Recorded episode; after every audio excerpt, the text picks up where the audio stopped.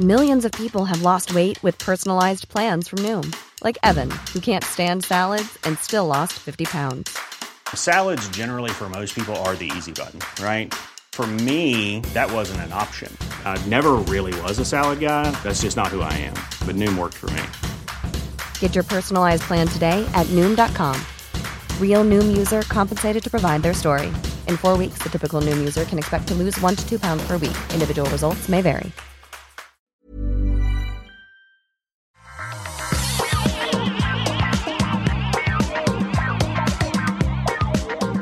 Bonjour à tous et bienvenue sur le Rendez-vous Tech, l'émission où on vous résume toute l'actu tech, internet et gadgets. C'est l'épisode 408, nous sommes en juin 2021. Je suis Patrick et nous sommes avec Marion et Siegfried. Marion, à côté de moi, sur ma, je sais pas, gauche ou droite, puisqu'elle est euh, dans, en France et moi je suis en Finlande. Euh, comment ça va Marion? Tu es, en, France tu, tu es en Bah, forme? Très bien.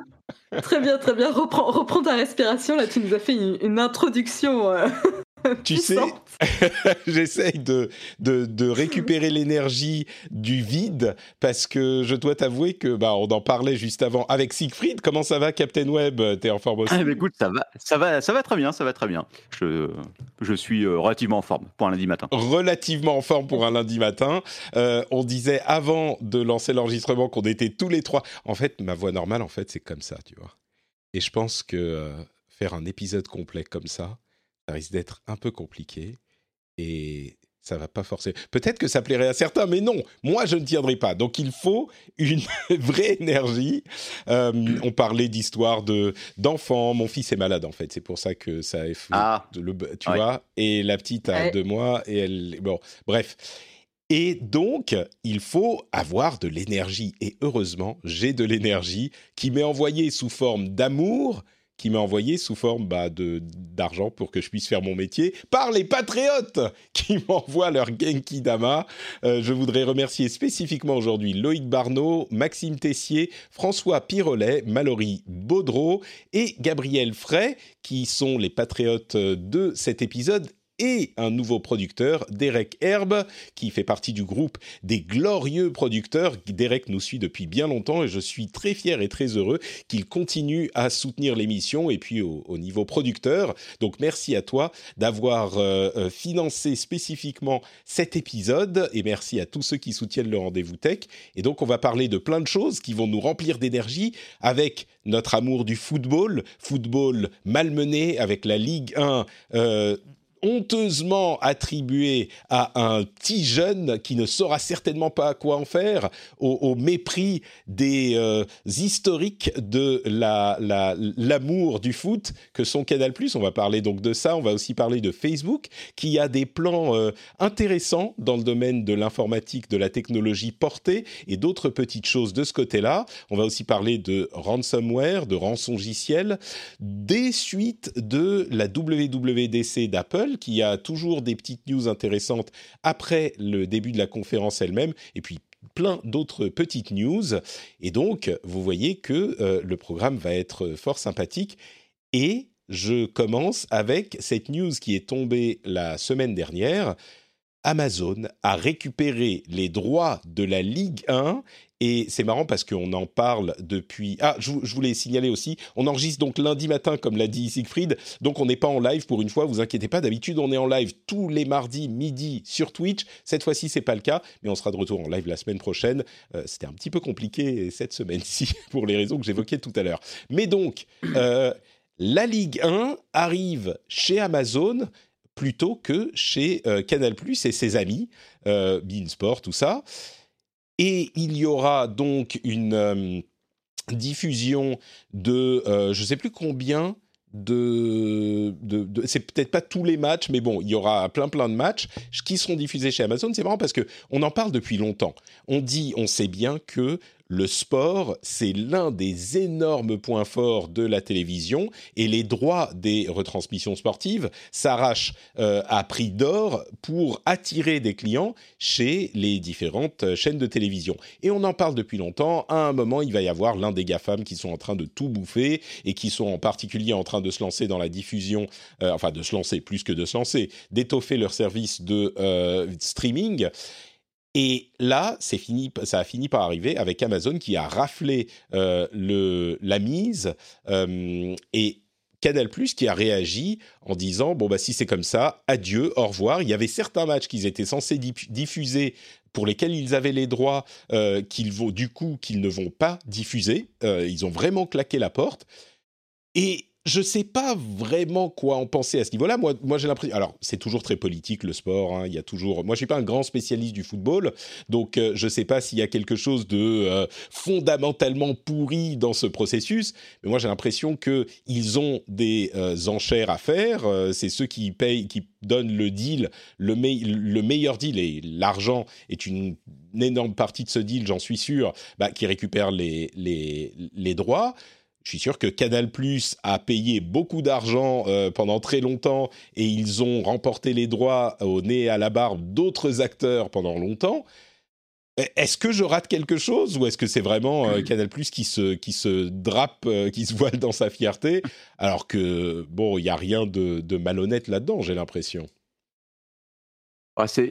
c'est un truc qui date, enfin qui, euh, qui a commencé avec l'histoire de, c'était quoi, c'était Téléfoot, c'est ça la, chaîne qui avait, enfin la chaîne qui avait été créée et euh, qui du coup avait racheté euh, les droits et qui a Mediapro, oui, ouais. ouais Mediapro, c'est ça, qui a fait faillite. je crois qu'au final c'est une affaire du plus, du plus, celui qui donne le plus quoi. Ouais. tout ça quoi. Amazon, Amazon a les moyens de payer même, même en perdant beaucoup d'argent sûrement et de s'attribuer ce qui avant était quand même l'exclusivité de la télévision classique. Bah, c'est ça, c'est pour ça que ça, ça marque. C'est que le sport, aux États-Unis, ça commence à bouger un peu, mais le sport, les grandes rencontres sportives, euh, c'était jusqu'à il n'y a pas si longtemps l'apanage des chaînes classiques, des chaînes de télévision hertziennes ou enfin câbles, enfin les chaînes classiques. Et là, de plus en plus, d'ailleurs, tu, me disais, euh, Marion, avant qu'on lance l'enregistrement, pour Roland Garros, qui est diffusé sur euh, Amazon Prime Vidéo également cette année, ils ont mis le, le paquet aussi, quoi. Ouais, c'est assez impressionnant euh, comment ils vont euh, tirer parti de leurs différents services et de leurs différentes applications, notamment euh, Amazon, l'application standard où vous pouvez acheter vos, vos, vos, courses, n'importe quoi, vous pouvez acheter tout sur Amazon. et ben en fait, moi je l'ai ouverte hier et en fait il y avait une grande bannière, toute la première page était dédiée à Roland Garros. Du coup, à un moment donné, je me suis posé la question si j'avais ouvert la bonne app. Euh, mais oui, oui. Donc, en fait, comment ils font des vases communicants entre leurs différents services? Et je pense que c'est là où Canal Plus essaye de jouer. Euh, leur rôle de, mauvais perdant, c'est-à-dire que bah, est-ce que c'est euh, juste qu'un qu'un géant comme Amazon puisse concourir ou participer aux enchères. Évidemment, ils ont plus peut-être plus de sous que Canal+, mais bon, Canal+, ils font aussi partie d'un gros groupe, donc bon, on, peut, on pourrait se questionner aussi. Euh, donc voilà, je pense qu'ils essayent de, d'utiliser la mauvaise presse d'Amazon pour euh, se faire peut-être bien voir ou se dire c'est injuste que Amazon ait récupéré mmh. les droits. Mais, Mais jusqu'où c'est défendable cette posture? Ça, je sais pas, et c'est le problème. Et puis d'un autre côté, euh, qu'est-ce qu'ils vont obtenir? Là, c'est fini. Euh, c'est pas comme si la ligue allait tout à, tout à coup dire ah non, mais finalement les pauvres euh, Canal c'est vrai que c'est quand même vraiment trop injuste. ils font Calimero, donc bah, on va finalement retirer les droits. Je suis pas tout à fait d'accord. Ça, ne serait pas la première fois que le gouvernement mêle, mette son nez dans des affaires business où a priori ils auraient pas leur place à, s'exprimer. Donc voilà. Est-ce que c'est sûr, mais enfin là, ça, on sait pas. T'imagines que le gouvernement vienne euh, mettre son nez là-dedans et dise ah bah non la ligue vous avez pas le droit de vendre à Amazon et il faut vendre à, un acteur français. Euh, je ah bah, suis. Il a fait dans d'autres histoires. Bah, moi, j'y connais pas grand chose. je connais pas grand chose en foot, mais euh, j'ai l'impression que c'est pas la première fois qu'il y a du drama dans tous les ans. non, quand il s'agit des droits, et, c'est à chaque fois, bah, forcément, il y a des perdants qui sont qui sont pas contents. Mais c'est, moi, je trouve que ce qui ce qui marque le plus, c'est le déplacement de la télé classique vers euh, du streaming. Euh, et au final, bon là, effectivement, il y avait, il y a en plus euh, Prime avait remporté Roland Garros, sans faire trop de pub. D'ailleurs, c'est ça qui m'a étonné parce que mm. je, tu vois, je, je l'ai découvert moi aussi. Alors pour le coup, en ouvrant Prime Vidéo, mais j'en avais pas entendu parler ailleurs. J'avais pas vu d'affiche, j'avais pas vu quoi que ce soit. Et vu combien ça a dû leur coûter trouvais ça assez étonnant qu'ils euh, en parlent pas je suis surpris aussi. Mais tu sais, ça, ça, a dû leur coûter beaucoup, mais c'est euh, quelques pièces qui traînaient dans le fond, dans la fond du poche du pantalon pour euh, Jeff Bezos. Oui, pour, oui, évidemment. pour, eux, c'est pour eux, c'est bon. Pas grand chose. Et, et mais, puis là, il faudra voir. Vas-y. Oui. non, je disais, c'est, aussi moi, une question que je me pose pas mal, c'est de savoir combien ils perdent d'argent. Parce qu'il y a quelques années, je ne sais plus quand c'était, ça devait être il y a 3-4 ans, il y avait, je crois que c'était JP Morgan qui avait fait un, qui avait fait une étude. Vous avez calculé qu'en fait le service Prime, donc parce que Prime c'est d'abord la livraison gratos, mais aussi alors maintenant tu as un abonnement premium Twitch, tu as, plein de choses, tu as la musique, tu as Prime Vidéo et tout ça en fait c'est un énorme déficit pour Amazon. À l'époque, je crois que c'était de l'ordre de 500 dollars et quelques. Euh, combien ils estimaient qu'ils perdaient sur chaque abonnement Prime avec tout ce qu'ils devaient payer en droit, etc. Et à l'époque, le catalogue Prime était quand même beaucoup moins fourni qu'aujourd'hui. Bah, j'imagine qu'ils ne euh, comptaient pas là-dedans le fait que les utilisateurs sont sur Amazon et donc font. Euh, il y avait des chiffres qui étaient de l'ordre de. je crois qu'on en parlait avec Jérôme Marin il y a une ou deux semaines. un utilisateur qui est abonné à Prime achète des choses sur Amazon genre trois fois par semaine au lieu d'une fois par mois, un truc du genre, j'exagère. Mais oui, bah oui, après, ça aussi, c'est biaisé parce qu'évidemment, euh, quelqu'un qui achète beaucoup va être abonné Prime, mais c'est dans ce calcul et j'imagine qu'on les chiffres. Mais il faut voir aussi si sur ce point, ils vont effectivement perdre de l'argent parce que ça ne me surprendrait pas que les, ils aient un pass. Vous savez que sur Amazon Prime Video, il y a euh, aussi la possibilité d'acheter ou de s'abonner à d'autres chaînes ou d'acheter des trucs euh, spécifiques, contrairement aux autres types de services de streaming. Et là, j'imagine qu'il y aura un pass genre pass Ligue 1 ou pass football où on aura droit au match et qui coûtera un petit peu. Offert. Ouais, pour l'instant, on n'a pas d'infos euh, confirmées là-dessus, c'est ça? C'est ça, exactement. Hmm. On ne sait pas combien ils ont payé pour, euh, pour ça? Euh, je t'avoue que j'ai pas j'ai pas les chiffres en tête, mais je, comme toi, moi je pense que le plus important c'est effectivement encore un bastion du, du, d'un média traditionnel ou même d'un business traditionnel qui passe dans le giron des de, de, la tech, au-delà des gafam, qui passe dans le giron de la tech et c'est ça qui est vraiment qui fait de cet événement un événement notable quoi.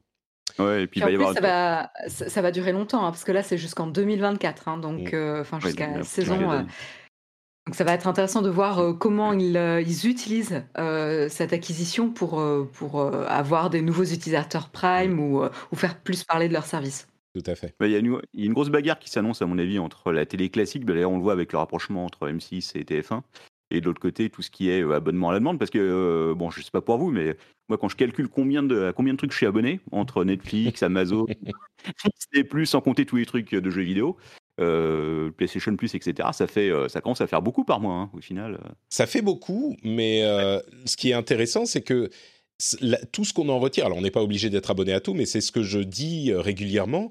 Euh, un abonnement, si on prend l'exemple de, euh, je sais pas, Spotify ou Apple Music ou ce que c'est, ça coûte moins que le prix d'un CD.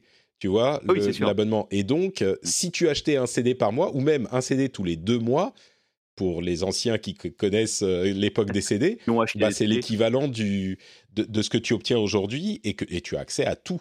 Alors évidemment pour la pour la le streaming de vidéos c'est pas la même chose, mais même là on peut être abonné à je sais pas Netflix et un truc en plus et on a une quantité de trucs à voir qui est assez euh, hallucinante. C'est invraisemblable. Donc euh, je sais pas si je pense que on a tendance à s'abonner à plein de trucs et puis à les oublier, mais je pense pas non plus que tu vois pour euh, je ne sais pas si on compte 50, entre 50 et 100 euros par mois, il fut une époque où euh, on, on s'abonnait à 100 euh, euros par mois pour avoir euh, les packages, les comment s'appelait, les packs satellites ou câbles qui nous donnaient accès à des chaînes pourries.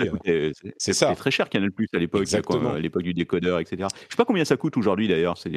Je sais plus, mais je suis sûr que c'est quoi? Ça doit être. Enfin, ça dépend. Il y a plein de formules différentes, mais je pense que c'est pas bon marché non plus. Hein.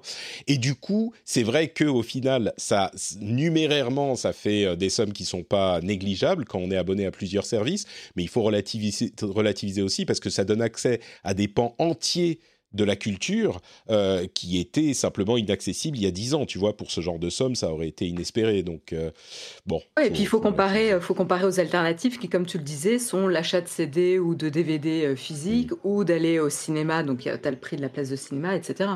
Je me pose la question quand même de voir s'il y aura de la place pour tout le monde. Si tu prends par exemple l'exemple de la vidéo sur demande, euh, il y a des services qui ouvrent tous les jours. Ça fait quand même. Euh, enfin, je sais pas, il y a des trucs qui sont assez redondants au final. Donc, on se, au final, on se pose la question à un moment est-ce que j'ai besoin de tout?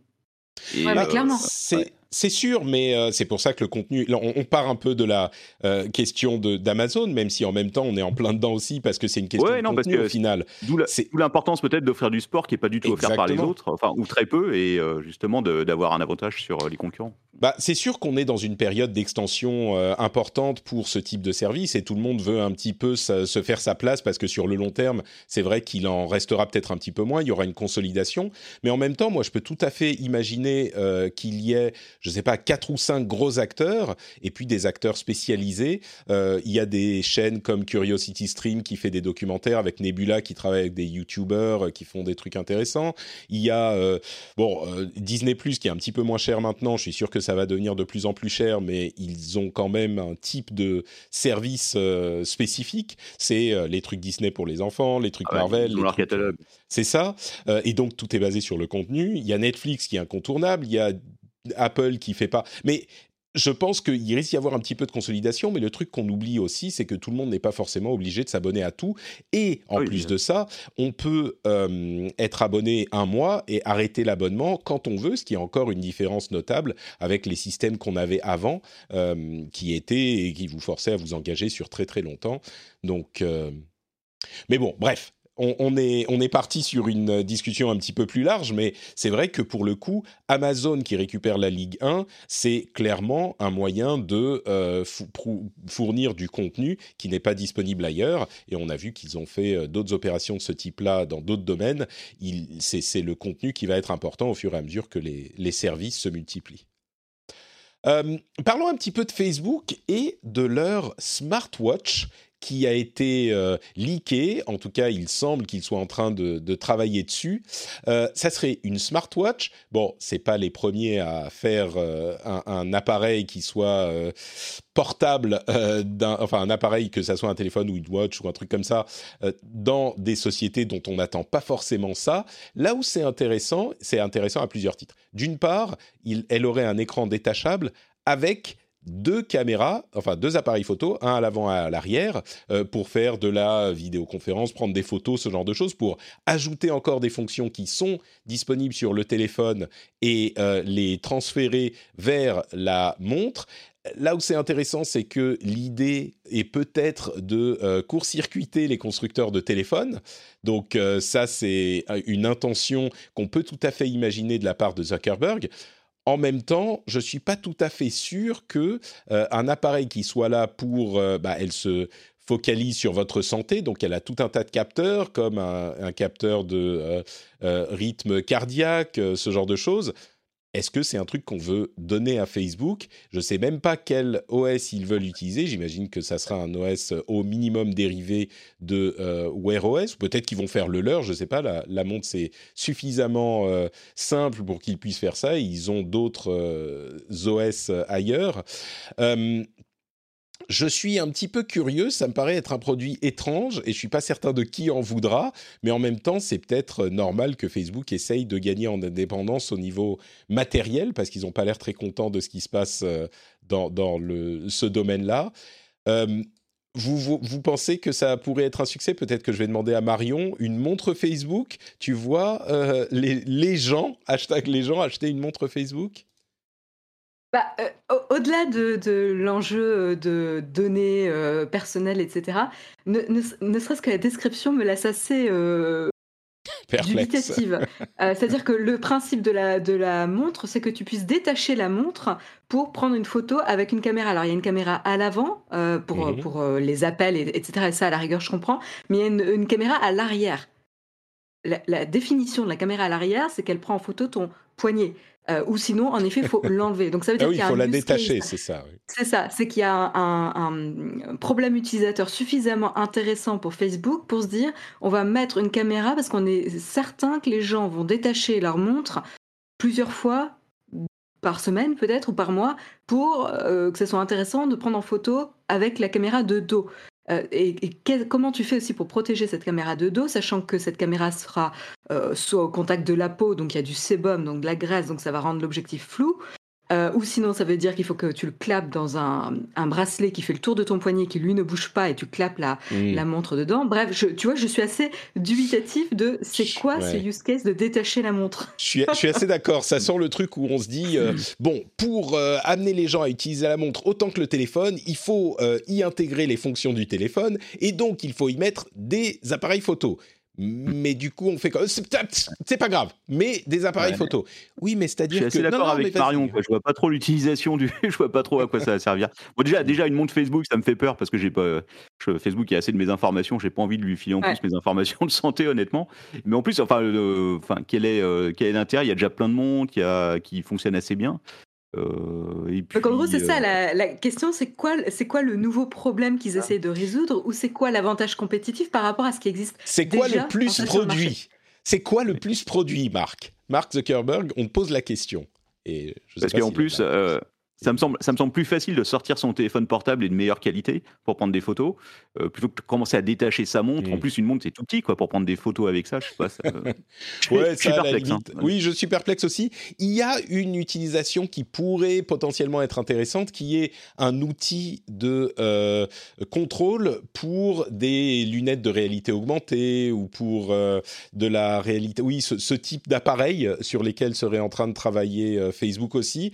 Je pourrais imaginer que dans ce cas-là, hmm, peut-être, peut-être, que ça pourrait donner quelque chose, mais présenté comme ça, c'est effectivement. Euh, ouais. Bon. Mais, mais le, truc, encore une fois, c'est que là où ils sont très très malins chez Apple, c'est que tu vois, ils ont, ils ont inséré dans un, chez le grand public un problème utilisateur intéressant pour les gens, euh, même si c'était planté au, au, lancement de l'Apple Watch.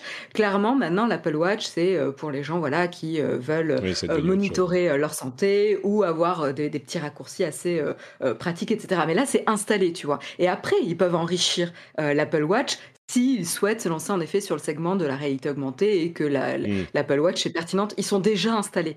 Euh, ça marche. Donc pour un nouveau problème utilisateur où la réalité augmentée, ça reste encore beaucoup de à quoi ça va servir, il faut, faut quand même le reconnaître.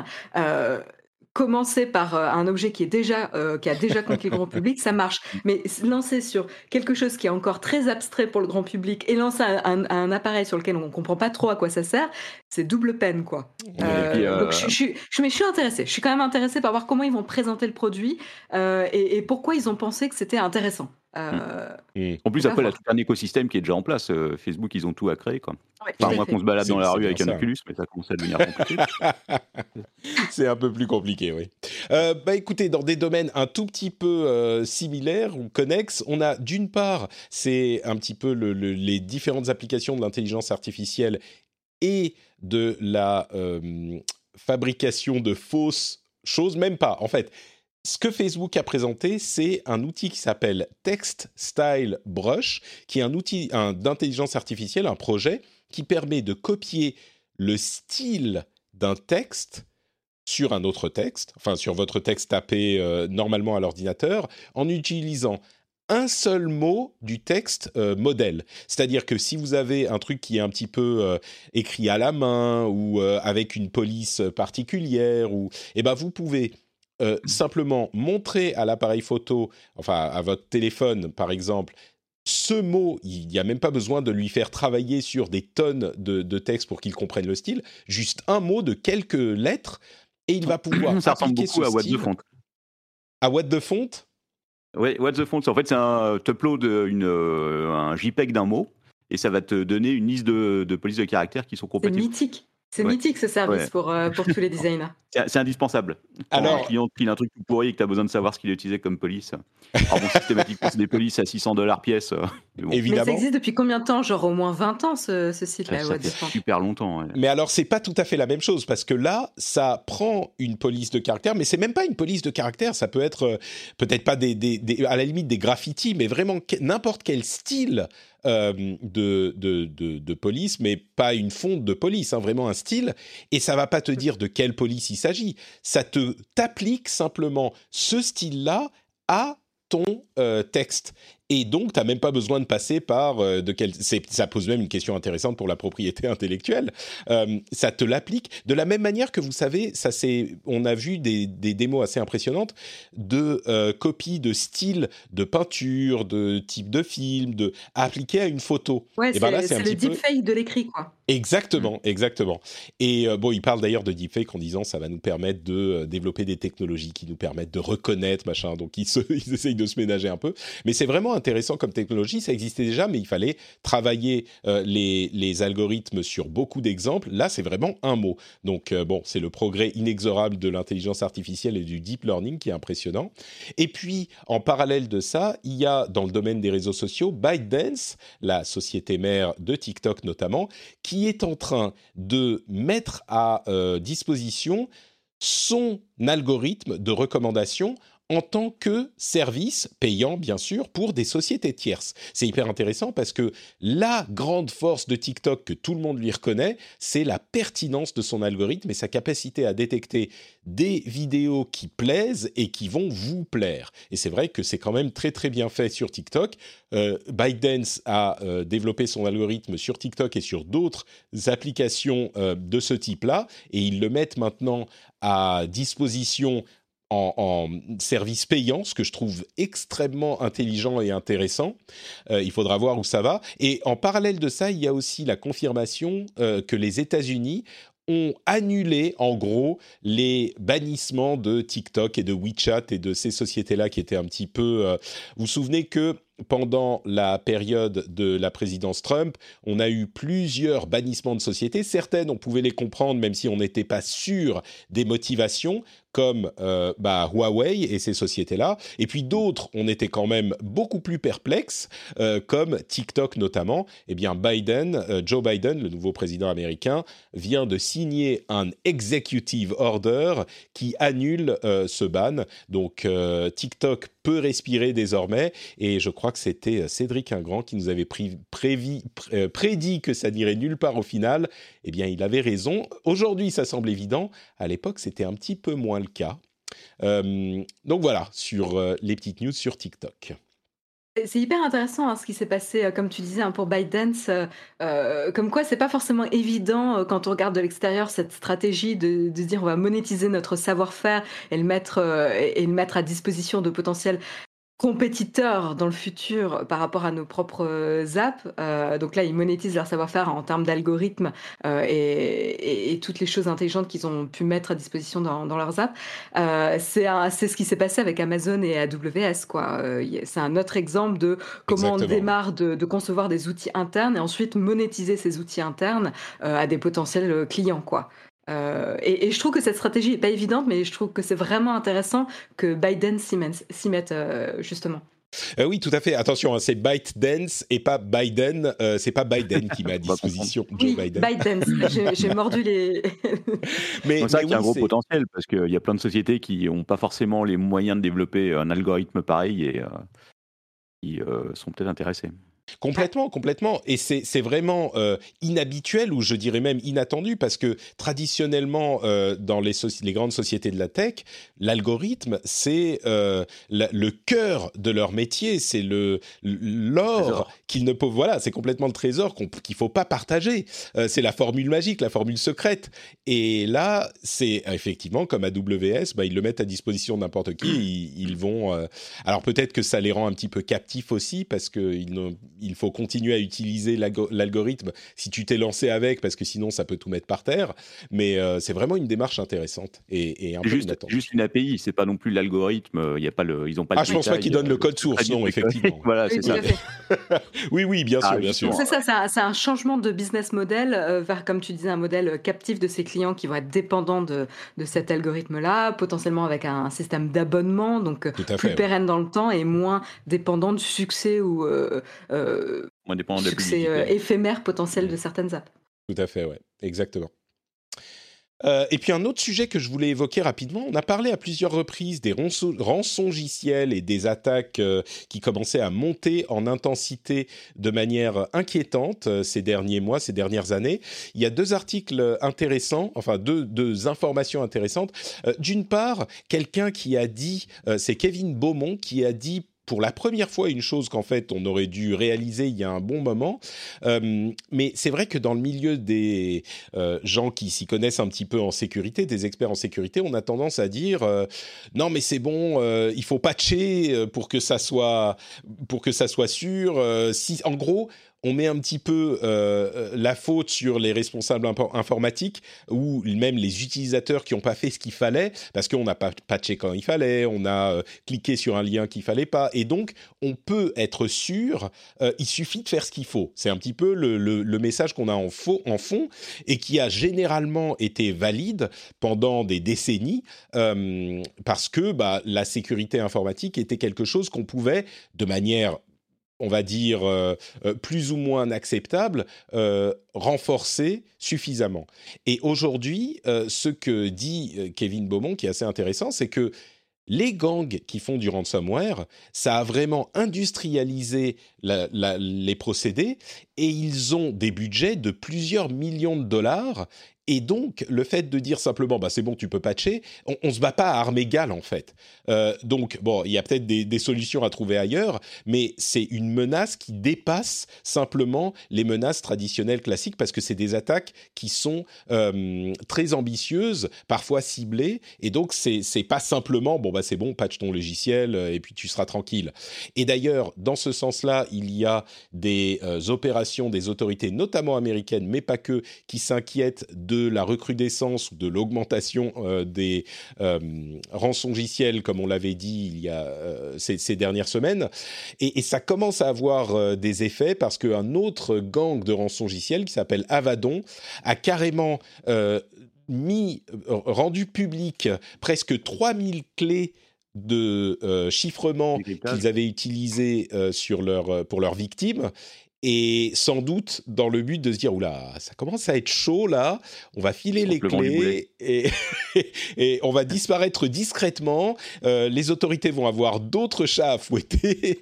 Espérons qu'ils nous oublient. Ça a l'air d'être vraiment ça. Donc peut-être que ça commence à avoir un effet on va dire Ouais, surtout qu'en plus, euh, sur les sociétés qui sont victimes comme ça de rançon logiciel, en fait, il y en a 9 sur 10 qui l'annoncent jamais. Donc, on est très loin de connaître euh, l'ampleur du, euh, l'ampleur du truc. Il y en a qui préfèrent payer plutôt que d'annoncer qu'elles ont perdu des données ou alors qu'elles sont victimes d'une demande de rançon comme ça. Donc, Tout à fait, ouais. On sait, mmh. on sait pas, on sait pas vraiment. En fait, on voit que la partie immergée de l'iceberg, mais on sait pas. Je pense qu'on est très loin de connaître, d'avoir conscience de l'ampleur du phénomène.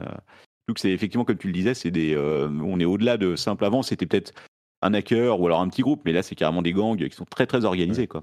Oui, tout à fait. Il y a eu euh, d'ailleurs, je crois que c'était euh, il y a deux semaines, j'en parlais dans, dans, un podcast. il y a un, groupe de chercheurs en sécurité qui ont trouvé un forum russe où ils avaient mis euh, une, ils avaient fait une sorte de concours. Mais là, ça concernait les crypto-monnaies. Mais en tout cas, ils avaient fait une sorte de concours avec 100 000 dollars de, de gains, donc de récompenses, pour celui qui sortait le meilleur papier blanc sur comment euh, justement euh, voler de la crypto-monnaie. Euh. Il y a eu beaucoup de participants. On imagine, oui, effectivement. Ouais, oui, c'est les, enjeux commencent à être si importants que ça modifie un petit peu la géométrie de, de, ces, de ces écosystèmes, quoi. Donc, il faut, on, on, on, ne peut pas garder les mêmes comment dire, les mêmes analyses, les mêmes considérations quand ces, ces géographies changent. Donc, c'est intéressant à noter. Et puis on est très dépendant de Windows aussi, c'est vrai que. Oui, ça 99% des touches Windows et bon, voilà. Ça c'est un autre problème. Si on était tous sur iOS, euh, le problème ne se poserait pas. Je plaisante. Oui, évidemment. Bien évidemment. Je plaisante. Tout simplement, le plus gros poisson serait sur iOS et tout le monde voilà. Euh, Exactement, oui. Euh, eh bien écoutez, on va faire une toute petite pause pour que je vous parle de Patreon. Vous savez ce qu'est Patreon, c'est le moyen de soutenir le rendez-vous tech et pour ça, c'est très simple, vous allez sur patreon.com slash rdvtech, vous vous abonnez pour une somme assez modique, 1 euro, 2 euros, vous choisissez, et c'est le moyen de euh, permettre à cette émission de continuer à être produite. Ça me permet d'acheter à manger, d'acheter des vêtements pour mes enfants, toutes ces choses, d'acheter aussi euh, des petits trucs qui me font plaisir de temps en temps, euh, je, vais l'avouer. mais le plus important, c'est que ça vous permet aussi d'avoir des bonus, parce que évidemment, le tout n'est pas d'aider un contenu que vous appréciez à être produit, même si c'est important. Il y a aussi des bonus assez cool, comme par exemple le, les éditos que je fais régulièrement. Euh, j'en parlais la semaine dernière. Le dernier édito en date, c'est un édito où j'explique pourquoi TSMC est la société la plus importante au monde de très loin. Et je pense que même en sachant ça, euh, c'est mon analyse, hein, c'est moi qui dis de très loin, peut-être que c'est pas de très loin, mais je pense que même en sachant qu'elle est si importante, vous n'imaginez pas à quel point elle est importante. Et je détaille ça un petit peu dans mon dernier édito. Donc ça, c'est un des bonus que vous avez. Vous avez aussi les émissions entièrement sans pub. Vous avez les émissions bah, sans pub, ça veut dire aussi sans ce petit laïus au milieu de euh, l'émission. Vous avez tout plein d'autres petits bonus fort sympathiques. Donc si vous appréciez le rendez-vous tech, j'aimerais vous encourager à aller jeter un coup d'œil du côté de euh, patreon.com slash rdvtech. Le lien est dans les notes de l'émission. Un grand, grand merci à tous ceux qui le font déjà. Et euh, si vous décidez d'aller y jeter un coup d'œil, je vous remercie par avance. Ça prend vraiment deux minutes. Vous pouvez vous inscrire depuis votre téléphone mobile. C'est hyper rapide. Mais si vous voulez attendre de rentrer chez vous, quand vous mettez les clés dans le bol, ça fait cling et là vous dites Patrick. Et à ce moment-là, vous dites ah bah oui, il faut que je check le Patreon du rendez-vous tech. C'est à ce moment que je vais le faire. Donc n'oubliez pas.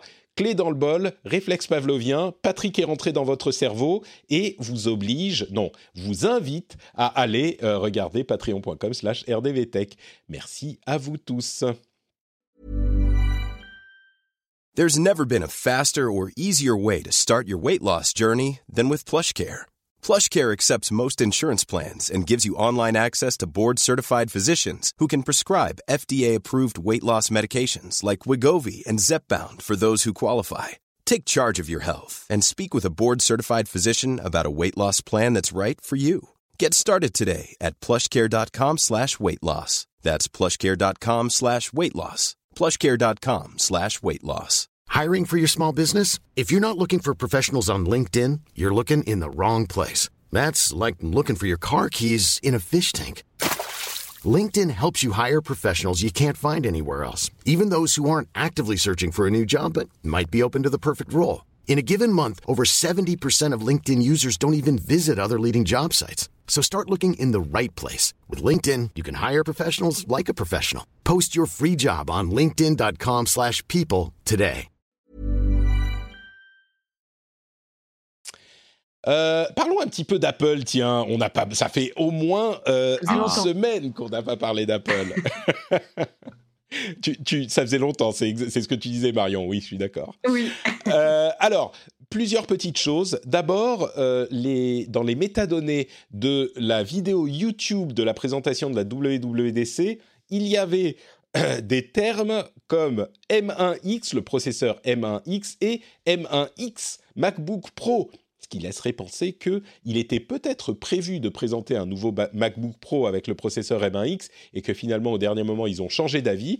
D'ailleurs, j'ai vu passer des euh, messages assez hilarants euh, d'utilisateurs Apple qui ont revendu leur MacBook avant la conférence pour euh, les vendre à bon prix et pouvoir en acheter un de ceux qui auraient été annoncés. Manque de peau, il y en a pas qui ont été annoncés, donc ils se sont retrouvés sans appareil. J'espère que c'était pas leur appareil de boulot principal, mais ça m'a bien fait rire. mais donc ils devraient pas trop tarder à arriver. Et puis, une autre euh, euh, chose intéressante, c'est le euh, Dolby Atmos qui est, selon plusieurs experts du son, et du coup, je suis content d'avoir Marion aussi ici, on parlait du lossless, du, son de haute qualité il y a trois ou quatre semaines. Eh bien, aujourd'hui, on, on peut parler un petit peu du Dolby Atmos parce que la réaction de de, nombreux experts a été oh mon dieu le lossless c'est une chose mais le Dolby Atmos le son spécialisé c'est tellement mieux c'est tellement incroyable. Et moi je me suis précipité sur euh, ma mon iPhone pour écouter un petit peu ce que ça donnait. Et j'ai entendu du coup euh, les, les pistes de son spécialement faites pour ça pour euh, mettre en, en avant les avantages du Dolby Atmos. Et je suis d'accord que c'est ça, a une sonorité un peu différente, mais moi j'étais un peu ah ouais ok ça c'est sympa ok ça c'est la le mono bon c'est vrai que c'est un peu plat ok la stéréo c'est différent euh, bon maintenant le Dolby Atmos ah ouais c'est encore différent en fait ok et je, je crois que j'ai des oreilles un peu cassées hein. oui moi aussi c'est la même chose c'est vrai tu C'est à force d'écouter des podcasts, euh, des podcasts en, 96 km par seconde. Ouais, c'est à force d'entendre mes collègues gueuler euh, dans les micros j'ai dû perdre une partie de une partie de Louis probablement. Mais souvent c'est ouais, sur, sur les euh, sur les avancées comme ça technologiques en termes de son ou même des fois d'image, honnêtement, j'ai du mal à voir les différences. Bon, hmm. c'est sûr quand tu passes du 720 au 4K, tu vois clairement la différence, mais là pour l'audio, franchement, je suis un peu bah du coup, on, a Marion. Alors, on a parlé en, long, en large et en travers du lossless donc la dernière fois, euh, et tu nous expliquais à quel point il est important d'avoir toute une série de, enfin que tout le matériel soit au niveau pour vraiment en profiter. Sur le Dolby Atmos, il y a vraiment beaucoup de gens qui utilisent du matériel normal, qui disaient euh, dans mes mentions Twitter, dans certains articles, oh là là, c'est complètement fou. D'ailleurs, il y a même euh, dans les nouvelles versions des OS des euh, outils, enfin des, processus qui automatisent la spatialisation du son qui n'est pas spatialisé à la base, qui est juste en stéréo, qui simule le son spatialisé. Donc vraiment, il le pousse beaucoup.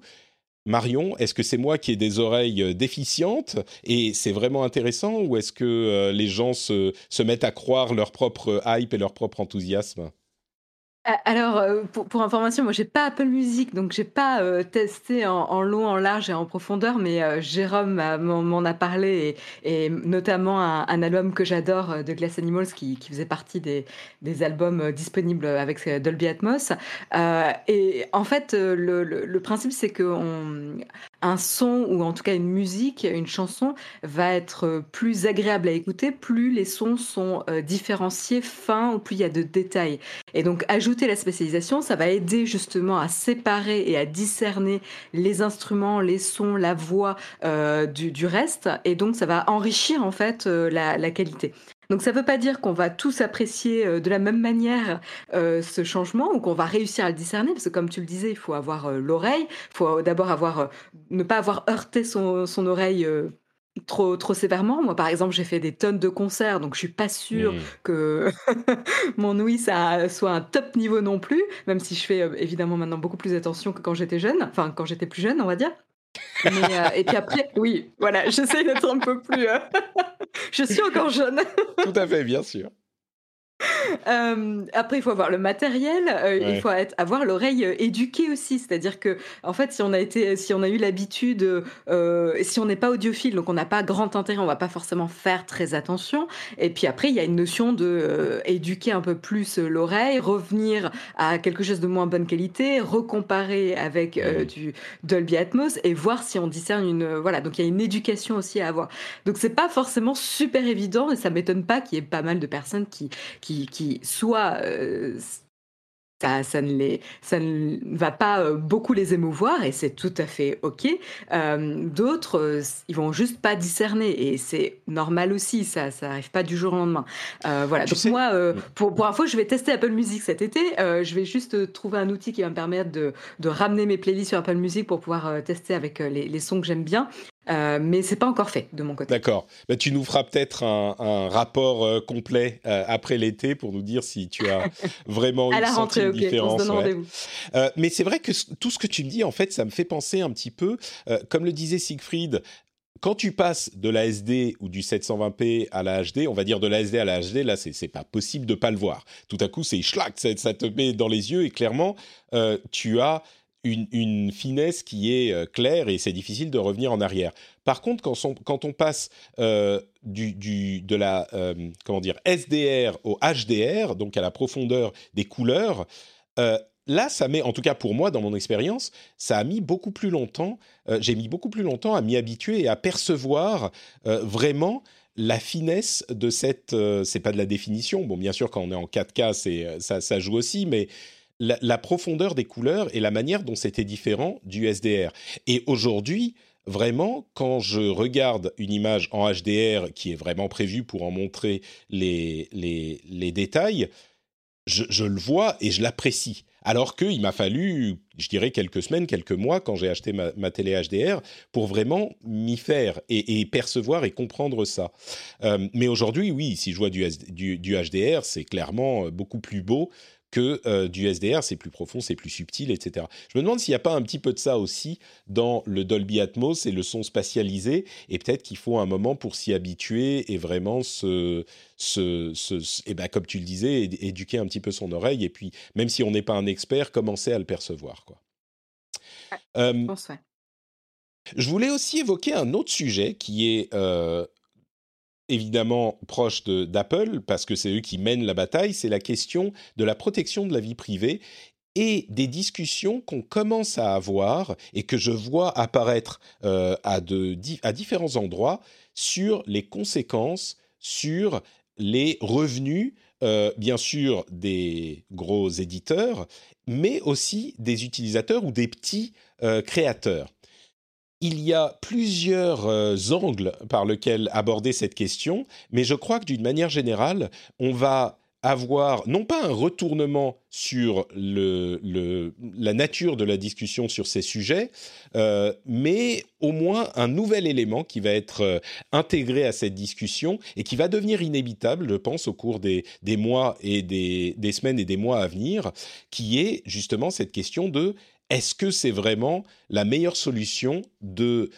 cloisonner complètement et de manière presque euh, inchangeable les données privées des utilisateurs? Un exemple que je prends, c'est euh, notre ami Julien Cadeau qui euh, témoignait sur Twitter de l'utilisation du relais d'Apple, vous savez, ce service de, VPN qui s'inclut à iCloud, iCloud ⁇ et de la manière dont il changeait les publicités qui étaient affichées sur le site, euh, bah, sur le site de Numérama. Julien Cadeau, c'est humanoïde. Pardon. Donc, il constatait que euh, sans les données privées, bah, les, les, publicités étaient complètement inintéressantes et d'assez mauvaise qualité, et en tout cas certainement pas ciblées à ce qu'il pouvait l'intéresser lui. Et euh, avec, enfin, sans utiliser le, relais, bah, les publicités étaient évidemment beaucoup plus euh, euh, intéressantes pour lui. parce que ce qu'il faut savoir, c'est que la plupart des sites en question, ils vont pas supprimer les publicités quand on passe par des outils de protection de ce type-là. Ils vont pas les supprimer. Ils vont simplement en afficher d'autres avec moins d'informations sur vous, donc sans doute des publicités qui seront moins intéressantes pour vous. c'est aussi, il y a d'autres éléments de discussion qui touchent à ce domaine, c'est la question de la vie privée dans mail et qui va euh, influencer énormément la capacité des marketeurs à euh, avoir des informations sur les emails qu'ils envoient. Il faut euh, savoir une chose, c'est que 90% des emails ouverts sur mobile sont ouverts sur un iPhone. C'est incroyable, hein mais il semblerait. C'est vraiment, ça me semble, j'ai lu ça, ça me semble absolument incroyable. J'arrive pas, j'arrive pas à y croire en fait. Moi, moi non plus, je t'avoue que je suis très surpris. Euh, mais l'iPhone, c'est quoi 25% du marché, Android 75%. Euh... On est, on est tout à fait d'accord, c'est surprenant, mais euh, il semblerait que ça soit le cas, que les gens utilisent plus leur mail sur iPhone que sur Android. Alors je ne sais pas si c'est parce que euh, j'en sais rien, les utilisateurs Android sont plus jeunes et donc euh, n'utilisent que WhatsApp et euh, tu vois ce genre de choses, j'en sais rien.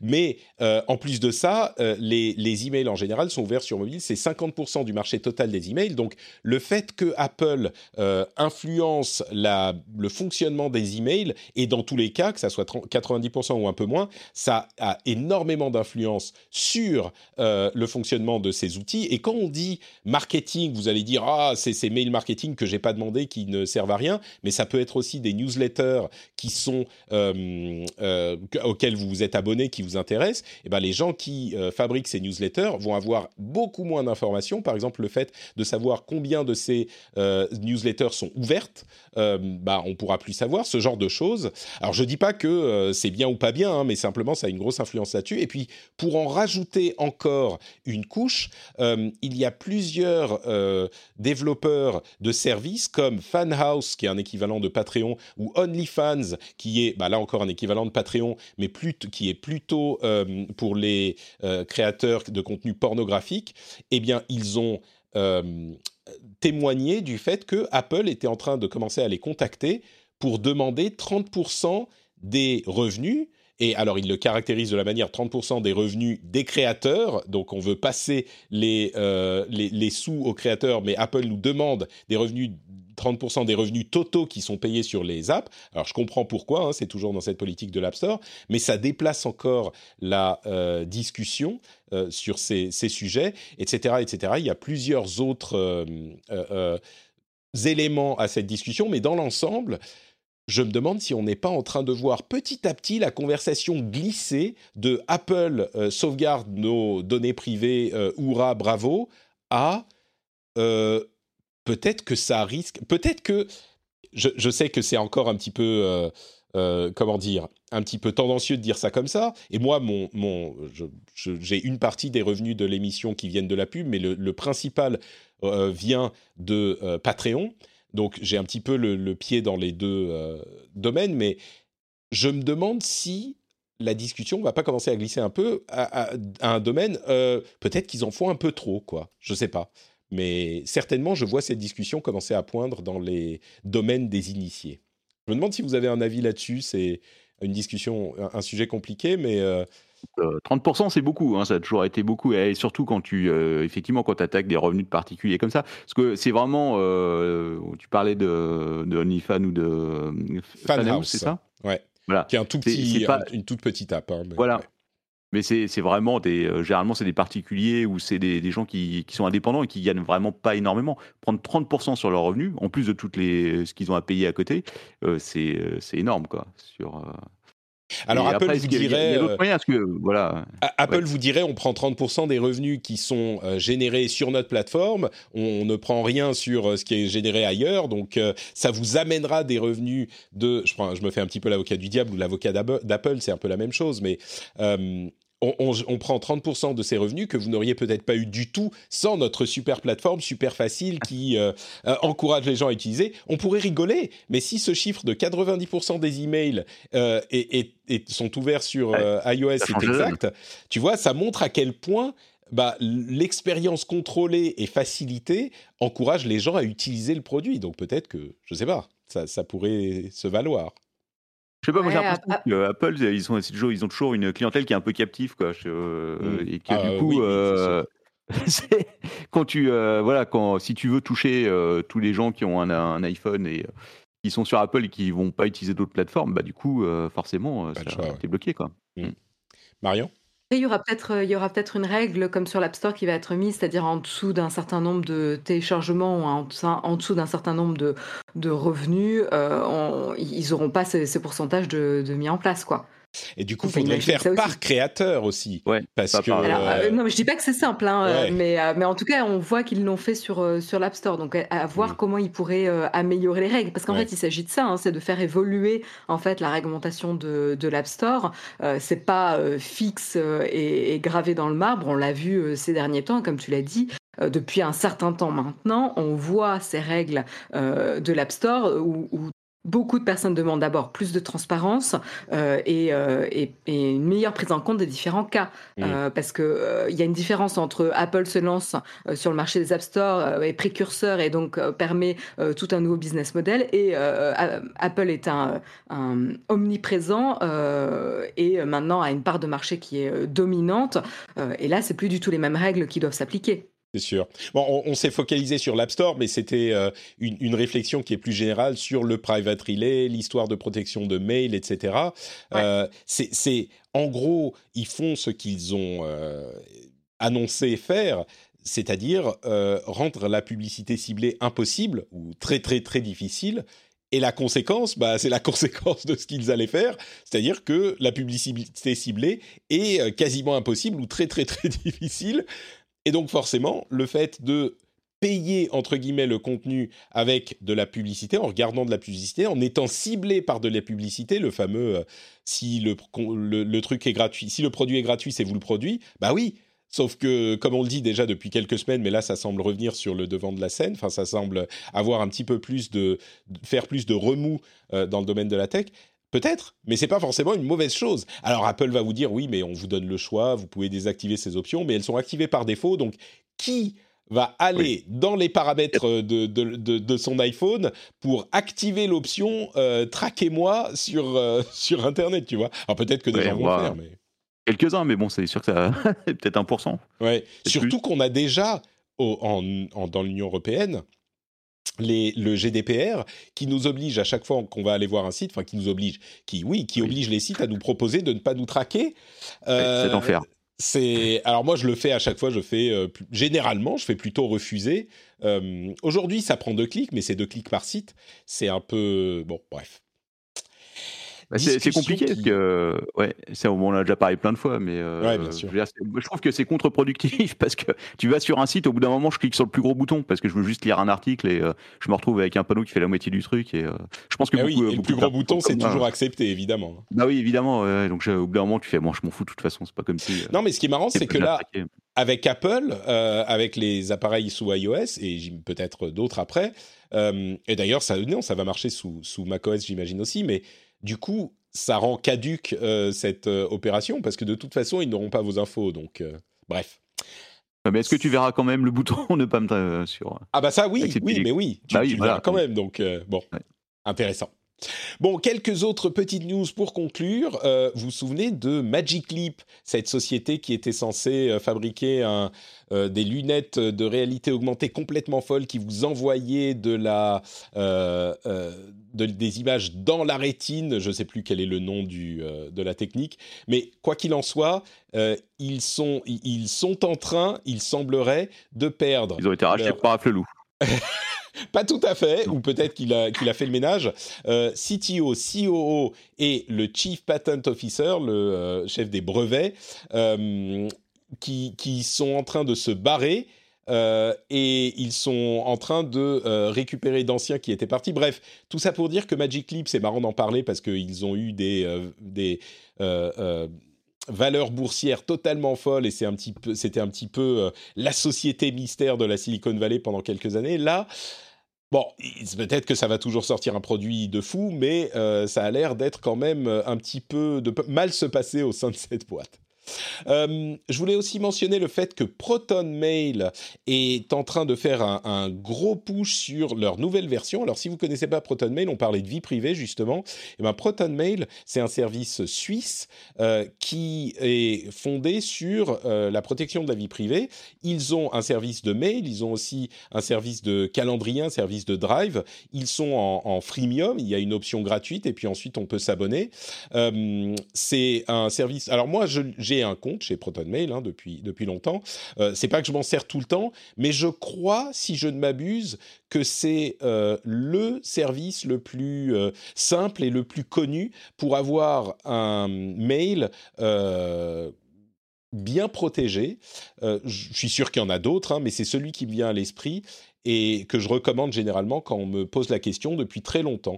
Donc euh, Proton Mail a été en plus refondu. On va pas se mentir, ça ressemble un petit peu dans les fonctionnalités à Gmail, ce qui n'est pas une mauvaise chose parce que Gmail est quand même très très bien foutu. Donc, euh, à noter.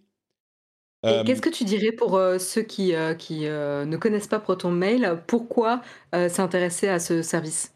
Bah, si vous voulez un service de mail qui protège votre vie privée, qui est chiffré de bout en bout et qui ne se monétise pas sur vos données privées, comme c'est le cas de Gmail ou d'autres, eh ben, Proton Mail est une option indépendante, euh, qui est une société bah, qui est encore une fois suisse euh, et qui est fondée sur ces principes et qui, à ma connaissance, est assez reconnue pour euh, l'intégrité de leur démarche et qui en plus a, je crois, 50 millions d'utilisateurs aujourd'hui, donc c'est un truc sérieux.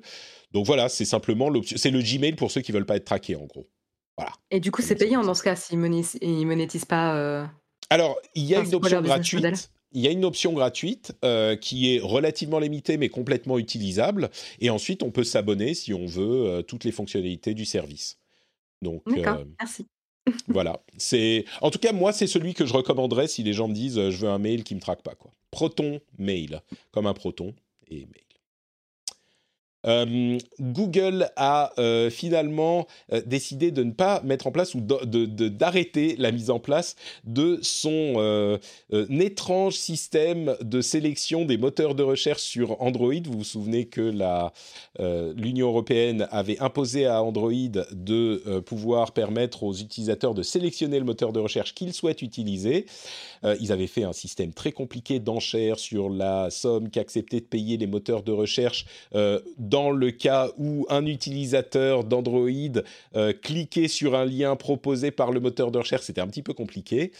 finalement, ça sera beaucoup plus simple. Ils vont proposer cinq moteurs de recherche qui seront parmi les cinq, enfin qui seront les cinq les plus populaires. Ils peuvent en mettre plus ensuite pour pour les marchés où il y a plus de cinq moteurs de recherche populaires. Mais en gros, ça sera les cinq les plus populaires dans un ordre aléatoire. Bien sûr, il y aura Google aussi, puisqu'il fait partie des plus populaires partout, euh, mais ça sera beaucoup plus simple.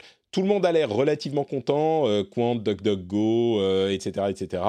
Donc bon, voilà, sur Android, vous pourrez choisir simplement un moteur de recherche que vous aimez, et ça sera réglé.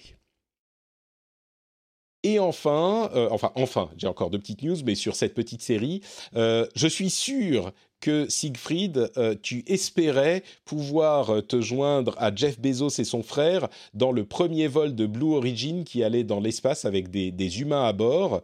Euh, et je ne sais pas si c'est toi qui as gagné l'enchère la, l'enchère sous un pseudonyme, mais c'était 28 millions de dollars. Donc si c'était pas toi, c'était un petit peu cher. Non, alors malheureusement, c'est pas moi. En même temps, heureusement, parce que mm. j'avais pas envie d'y aller. Mais, bon. Mais la question, c'est est-ce que, est -ce que le mec a payé 28 millions de dollars pour aller dans l'espace ou pour passer une demi-heure avec Jeff Bezos? Alors on sait ah, pas. C'est une bonne question ça. Ouais, c'était à l'origine euh, Jeff Jeff n'était pas censé y aller. Euh, enfin, il a, ça a été annoncé il y a pas longtemps. Et puis encore une fois, euh, l'espace, c'est c'est faut le dire vite. Hein, c'est tu, tu vas très, haut et puis tu vois la, la, la courbure de la Terre. mais bon, 28 millions de dollars peut-être, euh, comme ça a été annoncé avant la fin des enchères, peut-être que c'était pour euh, passer un petit moment avec Jeff Bezos. Est-ce que, en fait, la grande question, c'est, une fois que tu as fait ça avec Jeff Bezos, euh, est-ce que tu as son 06 et il décroche quand tu l'appelles? C'est ça la question, en fait. Bah, écoute, il y a, peut-être moyen.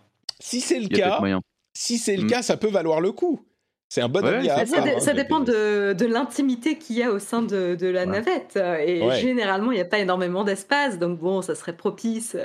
non, mais quand je disais, quand je disais, quand je disais 06, c'était pour euh, une, une, je sais pas, si tu veux voir un film ensemble, tu vois, c'est pas forcément euh, des questions romantiques, mais en même temps, il vient de, de quitter sa femme, donc peut-être il y a, y a, des possibilités, on ne sait pas. Ah, bah ils, ont, ils ont déjà divorcé ou pas? Je crois bien, oui, oui, ça a été, ou en tout cas, c'est en cours. En tout cas, c'est en mmh. cours. Donc, euh, ils sont séparés au minimum. Donc, je, euh, pense que les, je pense que les actionnaires d'Amazon vont avoir. Euh, ils vont, ils vont, regarder de très près le lancement. C'est la première fois qu'ils vont, que... la première fois qu'ils vont utiliser et envoyer des humains dans, dans, cette fusée. Bon, elle a déjà fait, plusieurs tests et tout, mais c'est la première fois que des êtres humains vont monter dedans. Quoi, donc, eh, c'est ce qu'on disait la semaine dernière. plus le CEO. Hein. Exactement. C'est marrant, on redit la même chose. C'est ce qu'on disait la semaine dernière. On se disait, bon, c'est peut-être pour ça qu'il a annoncé son, le départ de son poste il y a deux mois. Parce que bon. Euh, mais mine de rien, euh, mine de rien, on, disait ça en plaisantant, mais c'est tout à fait possible. Quoi. T'imagines le président d'une des plus grosses sociétés du monde euh, qui va faire un, vol en fusée spatiale. Ça ah. doit être, disons que l'assurance aurait été un petit peu plus chère peut-être. Mm. Ouais. J'espère que Elon Musk va pas saboter le, la fusée pour euh, se débarrasser de son Il en serait bien capable. T'as as vu le, cette histoire de euh, chaîne YouTube euh, entre guillemets Anonymous, un petit peu, ça a l'air d'être ah un, oui. truc un petit peu la marque, qui fait des menaces à Elon Musk? Oui, oui, oui, j'ai vu ça. J'ai vu ça vaguement. Je pense pas qu'il a très très peur. Hein. Ça doit pas lui. Euh... Ouais, ça, ça, a l'air d'être un peu. Ça, ça, doit être. Ça a l'air d'être un truc pour qu'il puisse vendre plus de t-shirts. Hein. La, la, la, vidéo en question, pas Elon Musk, hein, mais la, la chaîne Animus, ils se sont dit, euh, on a un bon truc, euh, on va troller Elon Musk, ça marche toujours. Donc bon. Et avec un peu de chance, il va réagir, ce qu'il n'a pas fait encore. C'est ça. Ouais. je sais pas. Mais là, il, euh, y a euh, Tesla qui a annoncé qu'ils allaient reprendre euh, l'achat de Tesla en Bitcoin à partir du moment où les mineurs utiliseraient 50% d'énergie renouvelable. Donc ça va encore faire rebooster le, Bitcoin probablement aujourd'hui. Là, c'est. Ah, il y, a quand même de la grosse manipulation de cours hein, sur. Ça a l'air d'être un petit peu. en plus, tout le monde s'inquiétait de la de la chute du cours. Euh, avec euh, genre il y, a une étape à 30 000 qui est visiblement particulièrement importante. Et je sais pas si vous avez vu, mais il semblerait qu'il y ait d'autres présidents d'Amérique latine après euh, le président du Salvador. qui soient en train de se dire ah mais peut-être que nous aussi on devrait adopter des, des, crypto-monnaies comme monnaie officielle du pays ça pourrait être C'est à, la fois une bonne idée et la pire idée du monde. Oh, Franchement, c'est le Far West. Hein. honnêtement, là, sur euh, les crypto-monnaies, il faut, faut avoir le cœur bien accroché si tu te lances là-dedans.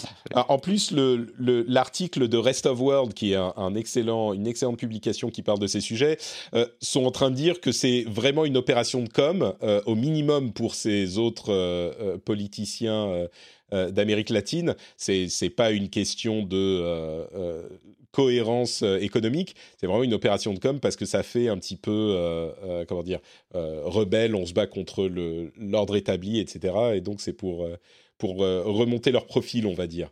Donc mm. bref. avec tout ça, il n'est pas impossible que les bitcoins remontent, hein, on ne sait pas, ou qu'ils redescendent. Vraiment, aucune idée. oui, oui, c'est dur d'avoir des prédictions là en ce moment. Tout à fait. Bon, euh, la prédiction qu'on aimerait pouvoir faire, c'est que les ruptures de stock et les difficultés d'approvisionnement des puces dans le monde entier vont euh, se, se, résorber. Et eh ben, figurez-vous que euh, on, a, bah, c'est peut-être pas pour demain parce qu'il y a des explosions, semble-t-il, de la pandémie à Taïwan et en Malaisie qui sont bon, des explosions, j'exagère un peu, mais en tout cas des, euh, des, reprises de vagues euh, dans ces pays qui étaient particulièrement euh, protégés socialement parce qu'ils étaient, ils avaient les masques, ils avaient de la distanciation sociale et ils étaient prudents et, donc ils se sont pas beaucoup vaccinés. Et maintenant que les choses entre guillemets reprennent un petit peu leur cours, il y a eu des, des, des cas à répétition et donc si vous avez écouté mon édito euh, réservé aux patriotes sur la société la plus importante du monde, vous savez qu'il euh, y a des choses importantes qui se passent dans cette euh, région, en particulier à, Taïwan. avec la Chine. Et, et, oui, non, mais surtout avec TSMC.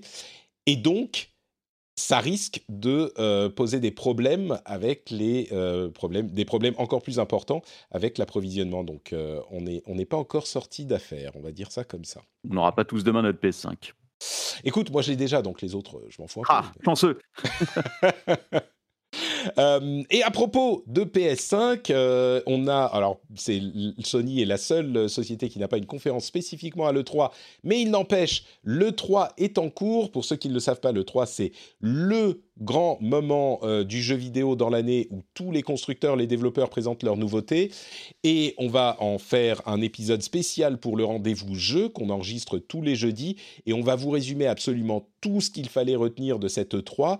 Euh, il est encore en cours, mais on a presque, presque fini il y a des tonnes de choses à dire, donc je ne vais pas en parler énormément ici, mais euh, si ça vous intéresse, et même si ça ne vous intéresse pas, euh, bon, si, ça vous intéresse un tout petit peu, les jeux vidéo, je dirais que c'est le moment d'aller écouter le rendez-vous jeu.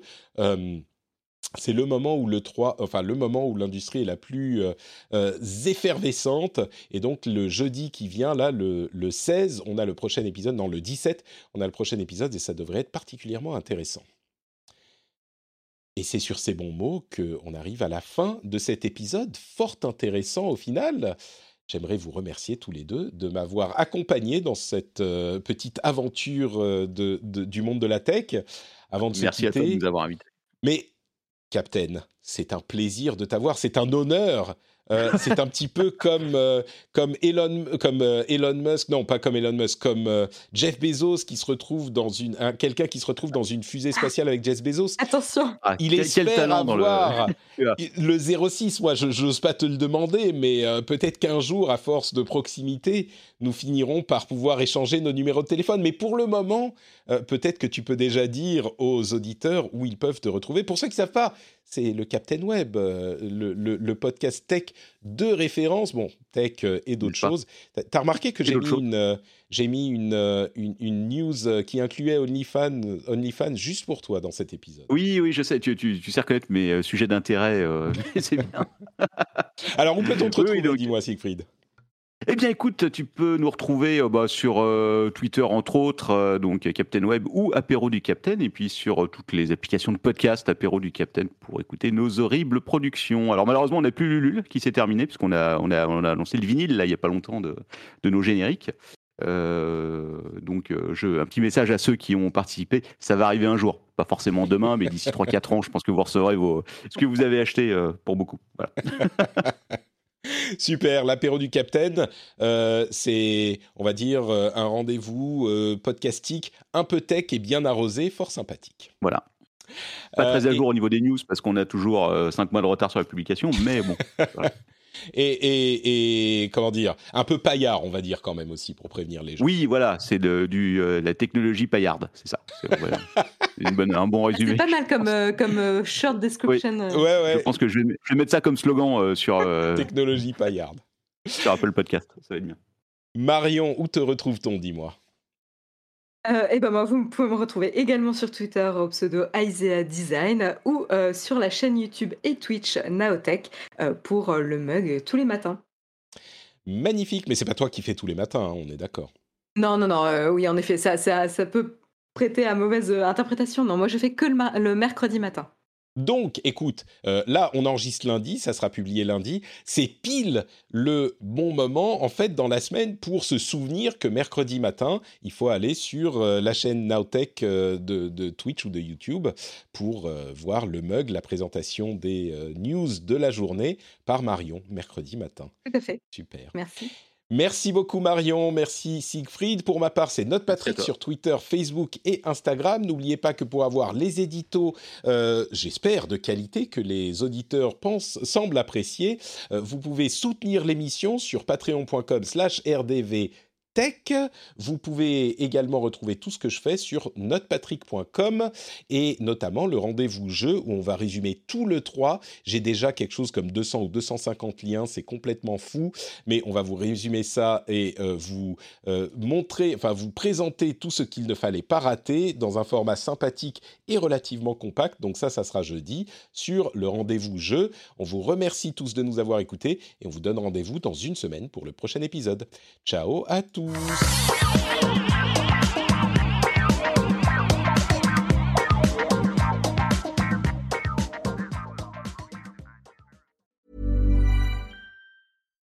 it's Paige DeSorbo from Giggly Squad. High quality fashion without the price tag. Say hello to Quince.